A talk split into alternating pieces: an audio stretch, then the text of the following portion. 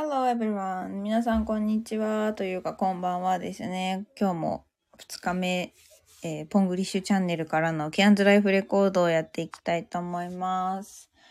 えーワーキングホリデー1年と2日目の、ま、2日目、うーんと難しいですね、説明が。一応1日目になるのかな？の、えーゆずぽんです。こんばんは。ちょっと、えー他のツイッターにですね、X になってしまったツイッターにもお知らせだけ流させてもらいます。よいしょ。はい、えーこんばんは。あ、さあとしさん、告白には歯磨きだけじゃ足りないプラスマ、プラスマイナスなの？これは土曜日なの？お久しぶりです。お元気でしたか？そう、この、あの、このね、あの、短いライブはですね、まあ私の日々、どんなことをしてるかとかをちょっとつらつら喋っていくようなライブになってます。まああの、英語でやる時もあるかもしれませんが、まあとりあえず今日はね、そのまま日本語でやっていきます。えっ、とね、今日も京都ってバタバタというか、あの、盛りだくさんだったんですけど、今日はね、まあ、まずあの、朝7時半から11時半だけ、あの、レンタカー屋さんでのね、アルバイト行ってきました。はい、まだオーストラリアです、さとしさん。そう。で、このまあ、バイトがですね、えっと、まあ、オーストラリア聞いたことあるかもしれないんですけど、土日祝日はですね、時給がこう2倍、3倍とか、まあ、1.5倍とかになるんですね。で、なんで今日はですね、あの、私も、自分の時給が、あの、いつもだと30ドルとか、ざっくり30ドルなんですけど、あの、今は、今日だけはね、あの、日曜日で40ドルなのでですね、あの、大変気持ちよく、今日は40ドルだかなって思いながら、まあ、働いておりました。ただ、あの、最近になって、フロントオフィス、まあ、もともと私はこう、レンタカー屋は、あの、ディーラー側というかですね、洗車担当で入ってるんですけど、まあ、あんまり大きくないところ、1日あたり従業員3、4人で、3人のことあんまないかな ?4 人で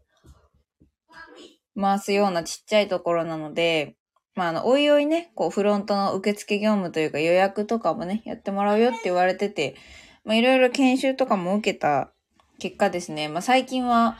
えっ、と、まあ、日本人、日本人のお客さんだと大体私にぶん投げられてくるんですけど、日本人じゃないお客さんの予約対応ですね。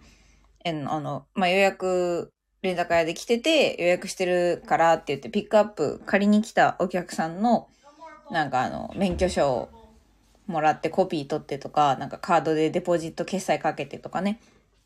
なんかそういう業務とかもやらせてもらってます。で、えっとね、このまあオーストラリアのレンタカーの保険なんですけど、オーストラリアはなんかね、保険の言い方がエクセスっていうのがあるんですね。で、まあエクセスって何かを超えるとかって意味なんですけど、これがですね、いわゆる自己負担金になります。で、まあレンタカーやだいたい日額あたりでその保険がいくらいくらいくらってグレードがあって、その1日あたりのかける保険の金額に応じて、そのエクセス、まあ、何か事故っちゃったりとか、トラブった時の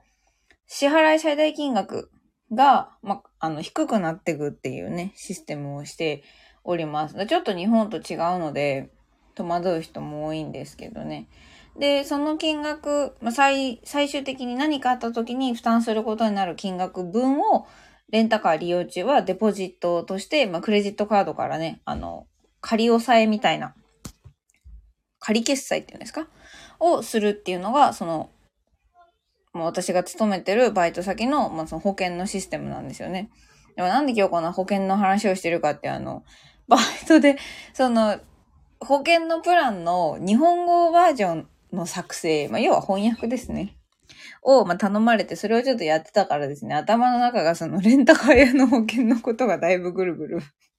してはおるんですが。まあそんな感じで午前中ね、朝7時半から11時半まで4時間バイトをして、で、その後ね、まあこのレンタカー屋さん、だんだん日本の方ね、増えてきてくれてるんですね。あの、バージン空航空っていうオーストラリアの航空会社が、えっ、と、羽田空港からの直径直行便を開港、開通したので、そう、それで、日本人観光客だんだん増えてるっていうのがあるので、あの、こっちの、なんか、オーストラリアの特殊なというか、まあ、今まで日本のお客さんたちが戸惑ってたようなことの説明動画をですね、あの、まあ、ボランティアでというか、雇ってもらってるしな、みたいな感じで撮影して、で、戻ってきて、まあ、なんか趣味で作ってるアクセサリーをちょっとオンラインに、の Facebook マーケットとかに出品しようと思って、それの写真とか撮って、で、日本にいる、あの、消化の友人がいるんですけど、その人とちょっとズームでいろいろ打ち合わせをし、1時間半ぐらいね、あの、家で6歳児と一緒にあのトレーニングしてました、家で。YouTube のね、なんか動画見ながら一緒に踊ったり、アプリの使って筋トレとか、1時間半ぐらいして汗だくになって、えー、やっとご飯食べてシャワー浴びて、ちょっとゆっくりして、今って感じですね。まあ今日の一日はそんなところでございました。あ、首藤さんじゃないですか。お、受かったどうってことでね。はい、英検一級おめでとうございます。ふむふむ、そう。あの、特に何か特殊なことがあったわけでもないので、ただのなんか本当に生活記録なんですけど、まあ、あの、これ、一年後とかにね、勝手に私が聞いたら、なんか、ああ、なんか一年前そんなことしてたんだと思うなと思って。で、まあなんでこんなの始めたかって、一年前の昨日ですね、2022年の、えっ、ー、と、7月の29日に、まあ私はあの、実家のある埼玉県のなんかだいぶの北部からですね、えー、電車、キャリーケース、クソ重キャリーケースをガラガラガラガラ一人でね、あの、転がして、なんか右腕の筋とか痛めながら、成田空港まで行ってオーストラリアに飛んできたわけですよ。で、まあ4月に1週間日本に帰ったりはしたけど、まあそうは言ってもね、その一週間以外、まあ51週間ですか、はオーストラリアで過ごしたことになるので、まあ2022年の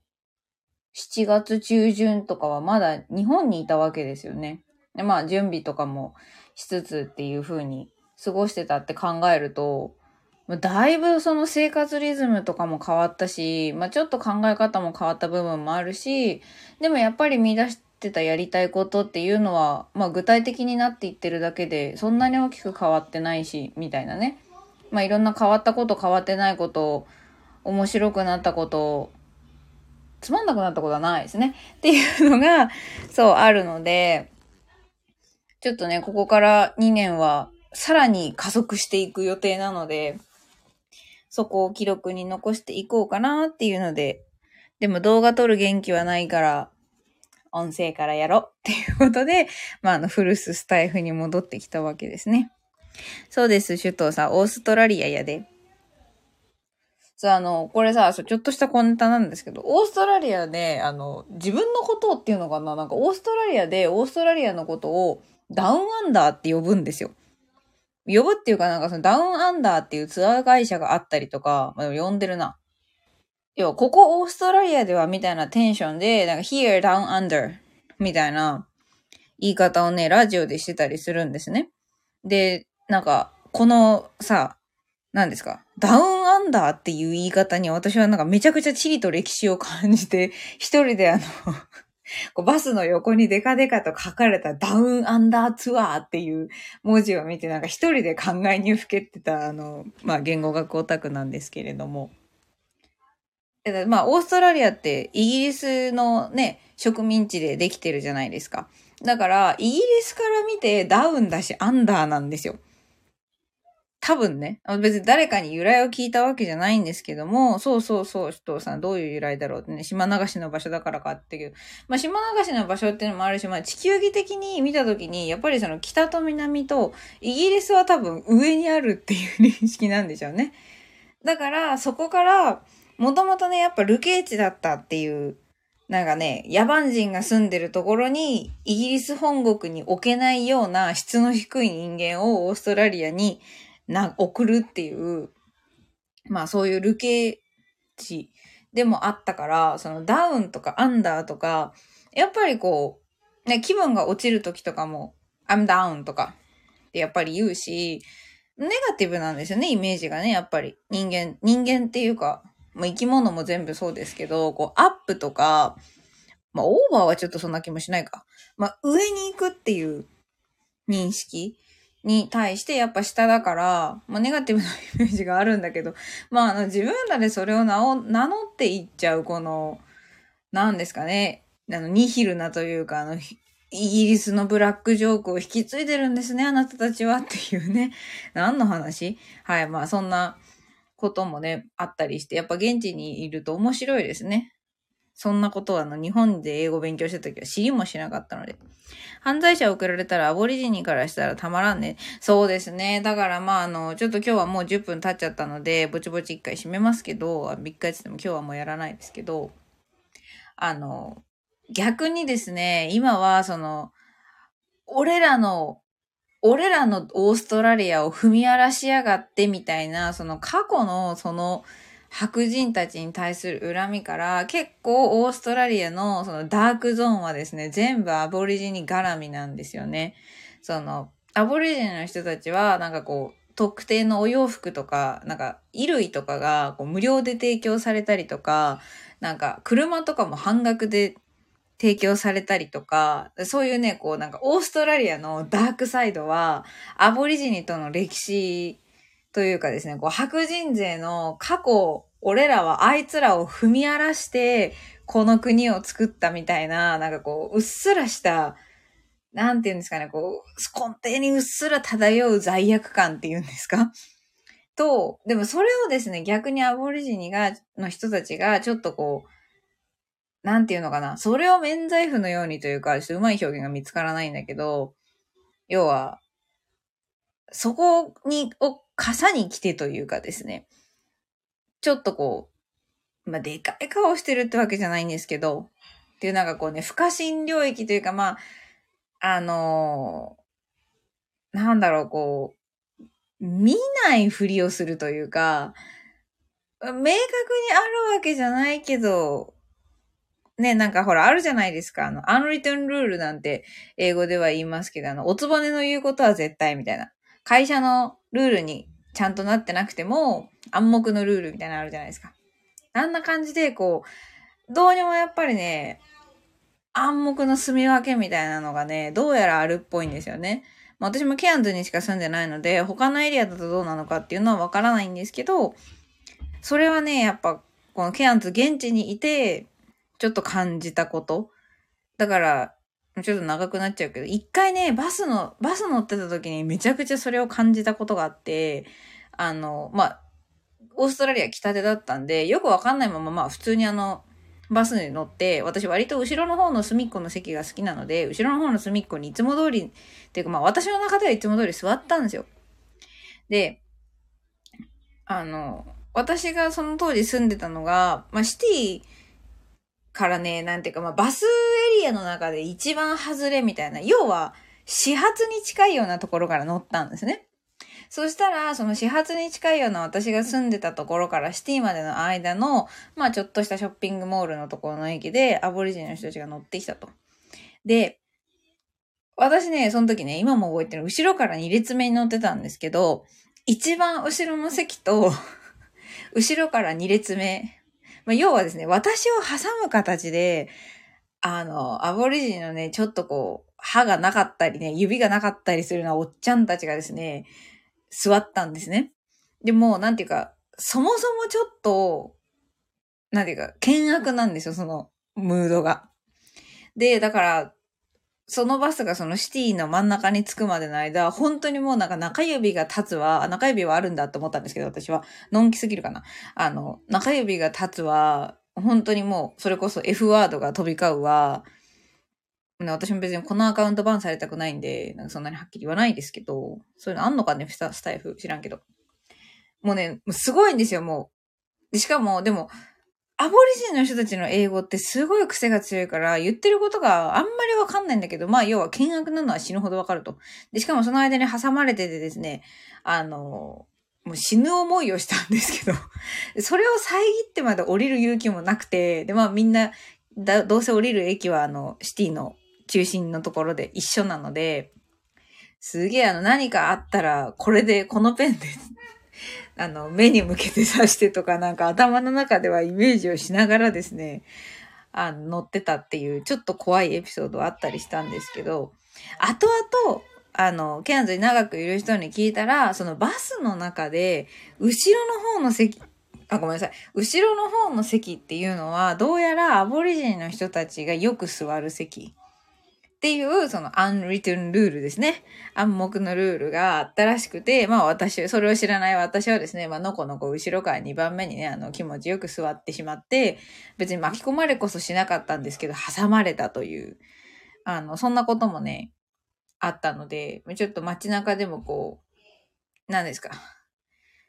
まあ、じろじろ見てて失礼にならないように、こう、みんながどういうリアクションとか扱いをね、アボリジニの人たちにして、してるのかみたいなのも、そう見てたんですけど、なんかやっぱね、こう、お互い、なんていうか、うん、触りたくないみたいな。ちょっとだから日本人っぽいよね。あの、臭いものには蓋的なですね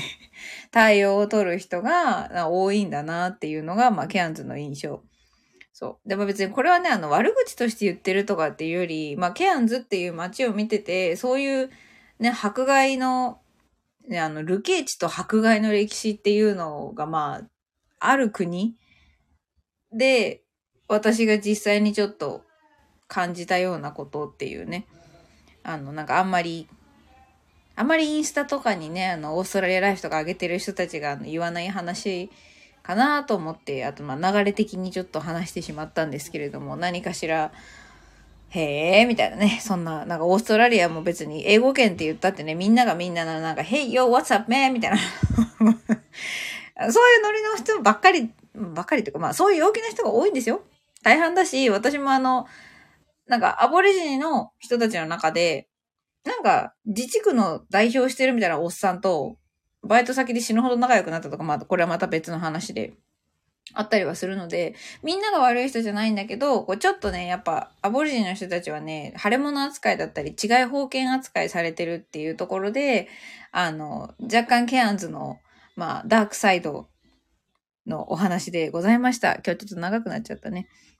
まあいいでしょう。首藤さんがずっとね、リアクションしてくれてるの。あら、声とかね、へーとか、教えてくれたら移動するのに本当なんですよ。まあ教えてくれたらね、移動するんだけど、まあほら、